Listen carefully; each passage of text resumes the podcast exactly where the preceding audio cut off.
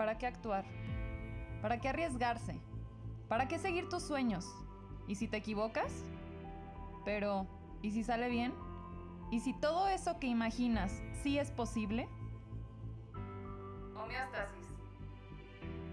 Adaptarnos al espacio, al entorno que nos rodea, construir nuestro propio aprendizaje y criterio, para desde ahí tomar las mejores decisiones para nuestras vidas. Esto es Entropía, un podcast que te hará pensar y cuestionar, de tal manera que encuentres esas respuestas en ti. Yo soy Débora Morales, una chica normal con cuestionamientos normales. ¿Te atreves a escucharnos?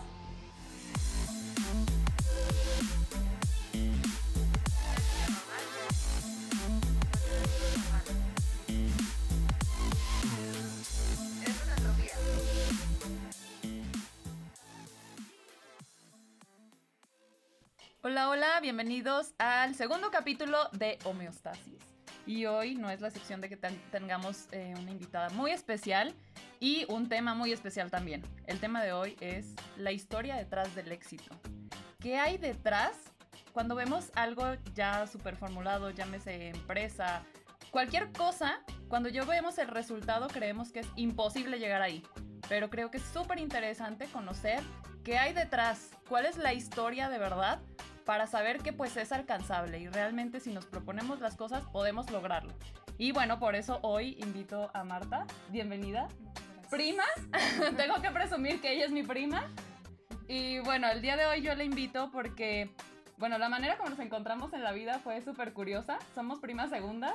Y un día mi mamá llega y me dice de que, oye, ¿ya viste que Marta está en las revistas de emprendedores y los emprendedores más exitosos de Guadalajara? Y dije, wow, qué padre, ¿qué está haciendo? Yo no tenía ni idea que tenías un restaurante. Después, por casualidades, llegué también a tu restaurante. Entonces, pues creo que esta parte de, bueno, a mí me encanta creer en la sincronicidad. O sea, que la- las personas que necesitas en el preciso momento aparecen para que para enseñarte algo, no sé. Y entonces, por eso decido, prima, invitarte el día de hoy a, a compartir con las personas que nos escuchan en Entropía y que nos platiques un poquito de la historia. Ella tiene un restaurante, bueno, ahora sí tú platícanos. ¿Cómo se llama? Muchísimas gracias. Bienvenida. Se llama, muchas gracias, Verde Miel. Pues ahora sí que la historia comienza desde un sueño que tuve, algo, toda la vida quise ahorrar para tener algo para mí. De esto nace y pues desde que tengo memoria me gusta trabajar, me gusta ahorrar para algo más, ¿me explico? Entonces pues este proyecto inicia desde antes que yo me graduara de nutrición. Ujú. Y pues ahora sí que es como, no tengo hijos, pero es como tener un hijo desde cómo le vas a poner, de qué va a ser. Obviamente tú planeas una cosa y terminas adaptándote a lo que tienes. Porque yo empecé queriendo una franquicia y pues día con día me di cuenta que a lo mejor quería algo mío, a mi manera, este, y pues que era muchísimo trabajo, que es muy válido tener una franquicia totalmente, pero como para todo eso dárselo a alguien. Si ya iba a aventarme ese paquete, pues lo iba a hacer en serio. Claro. Se me hace bien padre, o sea, ya tienes dos, dos sucursales, de que digo, qué increíble, o sea, de verdad, ¿cómo le hace? O sea, es impresionante. ¿En qué momento dijiste, o sea, o más bien, cuál fue el primer paso que dijiste, ok, ya, es hora de, de hacerlo? Esto nace en un proyecto de la escuela, se llamaba Verde Vite o algo que... Y no sé, pues empecé como que siempre me gustó vender. Yo hasta les me gustaba vender lo que sea, desde palomitas, galletas, todo. Entonces estudié nutrición y decía, tengo que hacer algo extra al vender o al dar consultas. Entonces, soy fan de la comida, me fascina, pero sí como que primero me basé en como encontrar una problemática. Entonces, pues de obesidad, de salud, todo esto. Entonces dije, bueno, quiero algo que sea diferente a lo que ya existe. Claro. Entonces, algo que sea un poco más accesible, que sea rico, porque la comida saludable, si no está rica, pues mejor que ni sea saludable. Claro. Creo- los que estamos fuera de la nutrición pensamos Sí. que es todo malo cuando quieres comer bien, que es súper malo. Claro, y, y aparte siempre me gustó como hacer mucho equipo con la gente. Entonces, a mí esto es algo clave y también yo creo que algo que me ayudó también a, a crecer. El además vender productos de gente que empezó así como yo empecé algún día Sí, y pues todos alimentarnos, ¿me explico? claro. Y pues digo, el segundo, ahora sí que fue sobre la marcha, como que entre, entre vas, o sea, vas creciendo y vas queriendo más. y vas sintiendo que puedes sin saber a lo que te vas a meter. Yo conozco muchas personas que tienen restaurante y que hoy en día se atacan de la risa y me dicen, si hubiera sabido a lo que me iba a No enfrentar, lo hubiera hecho. no lo hubiera hecho. Claro. Pero sí. estoy segura que ponen su vida antes de cerrarlo. Claro. Es que tocaste un tema súper importante y algunas me lo hicieron una dinámica de un curso que hice, que dijiste que identificar el problema, ¿no? O sea, o qué, qué podías aportar tú. Entonces creo que es súper importante, o sea, cuando tratamos temas como de encontrar tu propósito y lo que quieres hacer, primero, sí detectar como cuál es la necesidad que tiene el mundo. Dos, para qué soy buena, o sea, y cuáles son mis aptitudes, cuáles son pues las habilidades primordiales y bueno, perdón, lo que me gusta hacer creo que también es, es importante, ¿no? Si alineamos esas tres, creamos verde miel.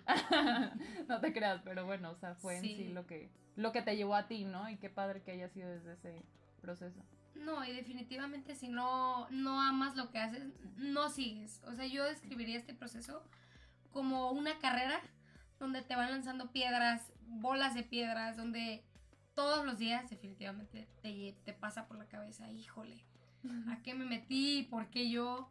Pero a la vez no existe mayor felicidad de ver que tiene pues éxito, que a la gente le gusta, desde ver cómo muerde su sándwich y que le guste, que, que te recomienden o que regresen. Sí. Yo creo que no hay cosa que te pueda dar mayor felicidad.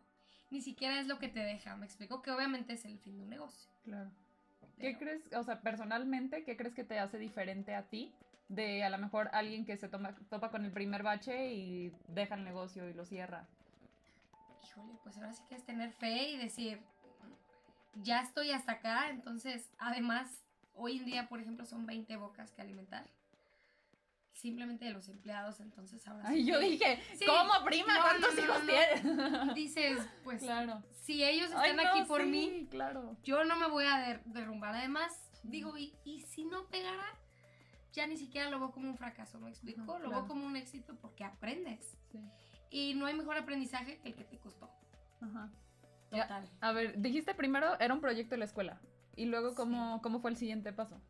Tuve, tuve un socio en, en ese tiempo que, que me ayudó, me dijo, yo voy a hacer realidad este sueño tuyo, nos vamos a asociar y tú vas a hacer todo, yo te voy a poner este, el capital para que tú inicies. Pues de momento se me hizo una oferta increíble porque, y tengo que agradecer toda la vida porque así no hubiera, a lo mejor no me hubiera animado tan rápido. Claro. Como tú dices, las oportunidades no salen de, de casualidad ni, y él yo no sé por qué lo vio en mí y pues confió. Pero claro que, o sea, un restaurante o cualquier negocio de verdad, de verdad, la cantidad de tiempo, de esfuerzo, de es inmenso. Dedicación. Y más porque sabes que puede ser que puedas perder todo. ¿Y hace cuánto fue que comenzaste? La primera es la de la de Manuel Acuña. Ujú. ¿Y hace cuánto fue? En febrero se cumplen tres años. Y el segundo está por cumplir seis meses. ¡Wow! ¡Qué rápido! y yo cuando vi que habías abierto la segunda Sí. dije, ¡Santo Dios! No, ¿En este momento tienes socios todavía o...? ya no. Ya estoy sola, pero sí tengo mucha gente que me ayuda. Porque tienes que, tienes que apoyarte de los que tienen diferentes habilidades. Claro, sí, eso es súper importante. ¿Y en qué momento fue la primera persona que contrataste? O sea, ¿empezaste primero tú sola o luego luego contrataste gente? Empecé con un chef, únicamente. Y pues casualmente el local de al lado estaba cerrando. Yo me acuerdo que hice un letrero pequeñito y, y pensaba que nadie iba a llegar. Pequeñito como para que nadie lo viera. Y son justo los empleados que llevan tres años conmigo. ¡Wow! O sea, los que entraron desde esa vez ya. Desde esa vez. Y he ido agregando familia de ellos, o primos, o amigos, o conocidos. ¡Wow! o gente que sale de las redes. Y ese es otro tema. También la gente que se ha ido es por, pues ahora sí que porque se metió a estudiar o porque se han ido solos. ¿Me explico? No, no. Claro. ¿Cuál ha sido el reto más grande que has tenido que atravesar? Híjole, yo creo que fue hace poquito que, que pasó el- la primera Navidad y esto del segundo. Porque pues ahora sí que fueron muchos aguinaldos, muchos gastos. Y yo creo que no hay nada más complicado que quererte dividir en todos lados y no poder estar. Entonces, pero vas aprendiendo pues a, a no ser indispensable porque no lo eres. A delegar, pero sí, como a distribuir bien mis tiempos para evitar vueltas y pues para disfrutar más lo que hago porque pues de todas maneras, exacto. Sí, o sea, de que. O sea, si ya lo vas a hacer, pues mejor hacerlo tranquila, ¿no? O sea, al final, pues ya estamos ahí, es. Sí, y yo creo que algo bien importante que aprendí es concentrarme en que al día salga. Porque yo soy una persona que quiero tener ya listos los pagos del mes, pero concentrarte en que tu día a día salga bien y sea posible, o si algo se te atora a veces por no preguntar, ya damos por hecho que no. Claro. Y pues eso. ¿Cuáles consideras que son tus habilidades más fuertes? pues puede ser hábil. Sí me considero una persona muy paciente y muy humana. Por ejemplo, tanto con mis empleados, tanto con mis proveedores y con mis clientes, hay un lazo como muy único. Pues ellos se Mm. sienten especiales. Sí. Que creo que es súper importante cuando quieres crear lo que sea que quieras crear, o sea, empresa. eh, al final, pues tú eres el reflejo de. Y si persevera es porque tú le impregnaste esos valores y al final eso va, va a permear en la gente que trabaja contigo y va a echar el mismo compromiso y la misma calidad que tú le pones a las cosas y el empeño. ¿Cómo es una agenda eh, de tu día normal? Híjole.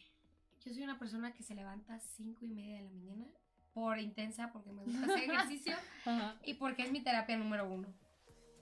Entonces me voy a hacer ejercicio y durante el ejercicio voy adelantando mis pendientes, los mensajes que les voy a mandar, las cosas que necesito sacar para ese día. Contesto las redes, porque yo llevo las redes, todo lo que pueda adelantar y después me baño, llego a Manuel Acuña. Ahí es donde casi siempre surto todo. Entonces de ahí hago la lista de lo que me voy a llevar para Ciudad Regia. O sea, y tú lo mueves todo. Tengo quien me hace el- todo lo de abastos, pero cosas pequeñas, productos, el pan de cada día, Literal. Yo voy por Aquí el pan, se aplicas. o me lo compran, pero yo se los llevo, porque ese sí es de, de diario. Sí. Ya tenemos una panadería que pues, nos gusta que esté calientito, fresco, se acaba. Ujú. Todos los días. Y luego me voy a Ciudad Naranja, hago pendientes allá, tengo citas allá, cualquier cosa. Y normalmente me vuelvo a regresar a Manuel Acuña o hago algún pendiente. Y evito ya volver a regresar. Pero casi siempre ese es mi horario. O sea, tú manejas las redes y todo. Ah, Las Dios. redes, sí, ahora sí que. La administración. ¿En serio? Santo Dios. Sí, pero tiene sus pros y sus contras, porque a la vez yo sé que puedo subir, sé que puedo promocionar, sé quién buscó un producto y sé si hay, me explico, es más, tengo el control de todo, pues, no se nos va un, pero sí ya tengo quien me haga las fotos de las redes. Sí, claro. Sí, pues la calidad. Exacto. ¿Qué otras áreas son las que tienes? O sea, meseros, chef. Gerente de cada sucursal, este, en barra, barras para todos los smoothies, todo, para jugos, cafés. También, ¿qué más? Pues eso. Y proveedores, muchísimos. pues. Muchos no lo llevan ahí. Muchos. Hay, un, hay pocos que sí tengo que recoger. Por ejemplo, el matcha. Este, antes recogía el café, o sea, ya poco a poco me administro. O hay unos que, por ejemplo, me piden el favor de dejármelo en una sucursal.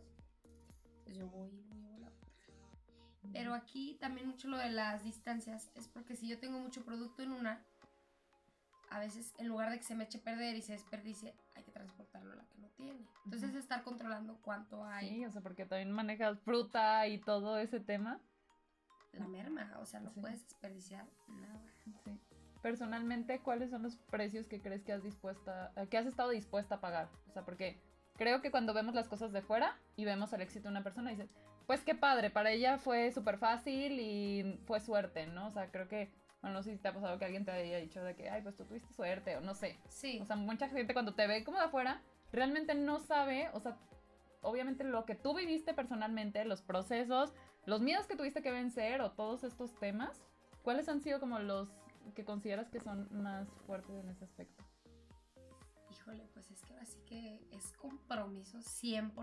O sea, ahora sí que te tienes que hacer de un equipo que esté metido al 100 en tu negocio, que sacrifique, que sea, yo creo que lo que más valoro es alguien que sea responsable, puntual. Híjole, pues es sacrificar a veces tus fines de semana, levantarte temprano.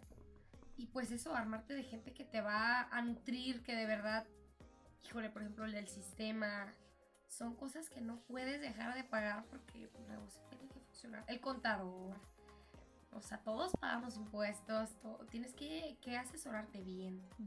Las fotos, por ejemplo, es algo que al principio decía, ay, pues eso. X. Ajá. No, tus redes son tu imagen. Ajá, ahorita ya es todo. O Por sea, ejemplo, yo los. Este tema de las redes, sí, como que al principio tuve unas dos, tres experiencias donde dije, no, mejor las hago yo. Porque me topaba con gente que ni siquiera me preguntaba, oye, ¿te gusta? O si me preguntaban, no me hacía caso. Entonces decía, ¿Cómo ¿qué para qué caso? preguntas? ¿qué caso tiene pagarles Claro. si van a publicar algo que ni me gusta?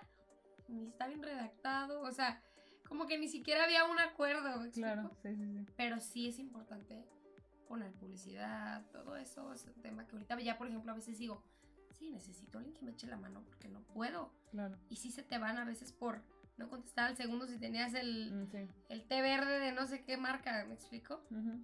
Entonces, pues eso.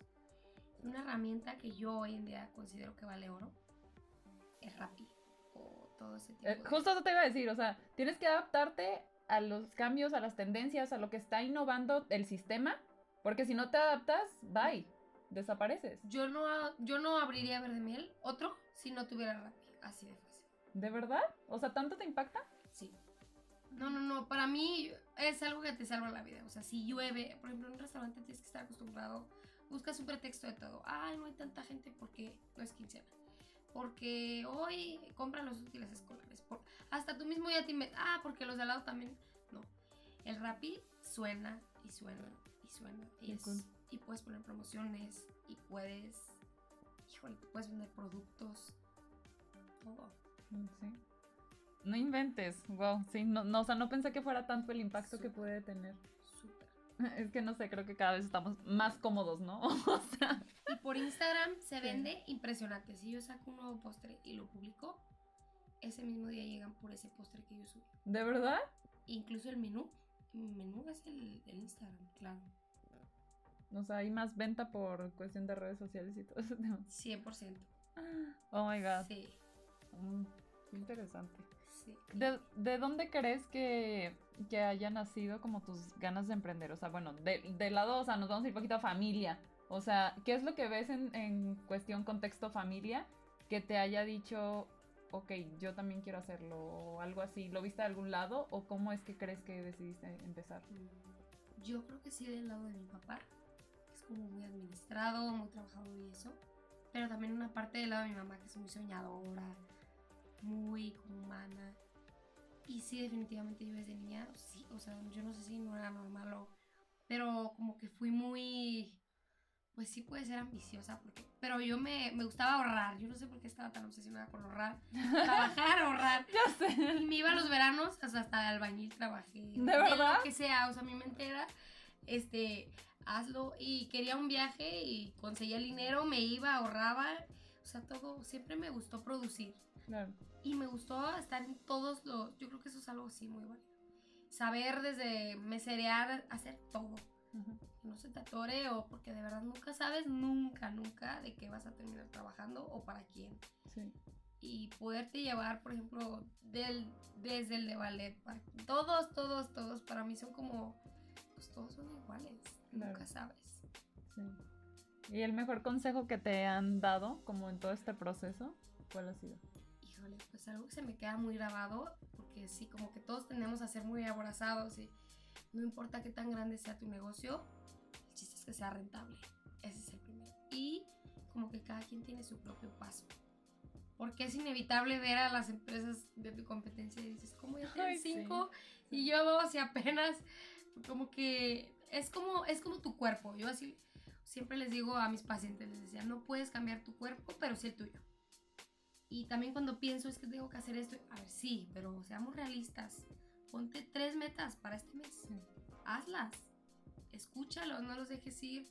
Esa es otra, o sea, y también tienes que ser, es bien complicado porque tienes que ser muy humano, muy lindo, pero tienes que poner tus límites, porque el día que te brincan, no hay manera de regresar y el único que paga por eso eres tú.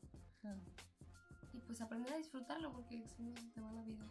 Y quejarte menos. Siempre que me voy a quejar, sí. de verdad, yo era de que, ¿cómo vas? No, no, muerta. No, agarro y digo, pero gracias a Dios, aquí Claro. estamos. y Estamos bien. sí. Y cada día mejor, echándole ganas.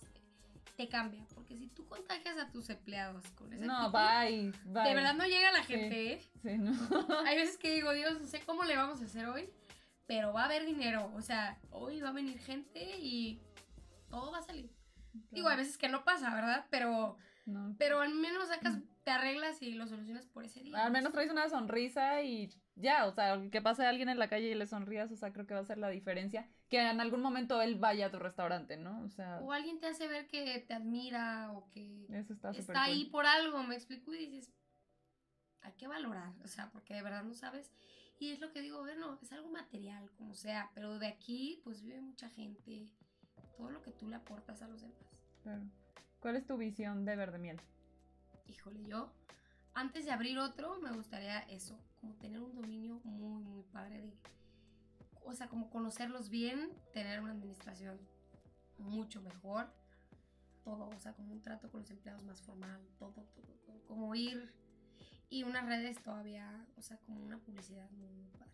¿Y tu sueño así, Verde Miel, o sea, ya muy a futuro a lo mejor, o sea, ¿cómo te gustaría verlo o cómo lo visualizabas antes de comenzar?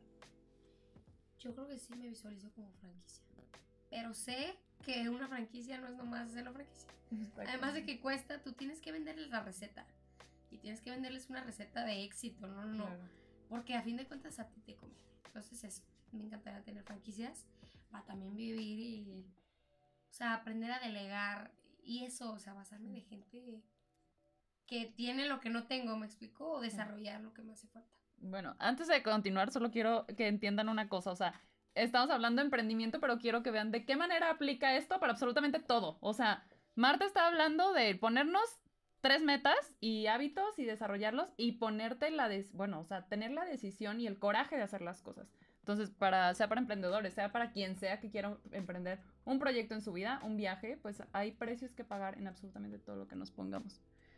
Pero pues al final es cuestión de que nosotros elijamos ponerle bonita cara a la vida o, o sea, creo que si nos ponemos a sufrir, todo el mundo podemos sufrir. Nos podemos poner de víctimas en el mejor eh, papel y podemos sacar um, kilos de historias, pero realmente creo que es solo darle la vuelta y pues conseguir los resultados que podamos con lo que tenemos.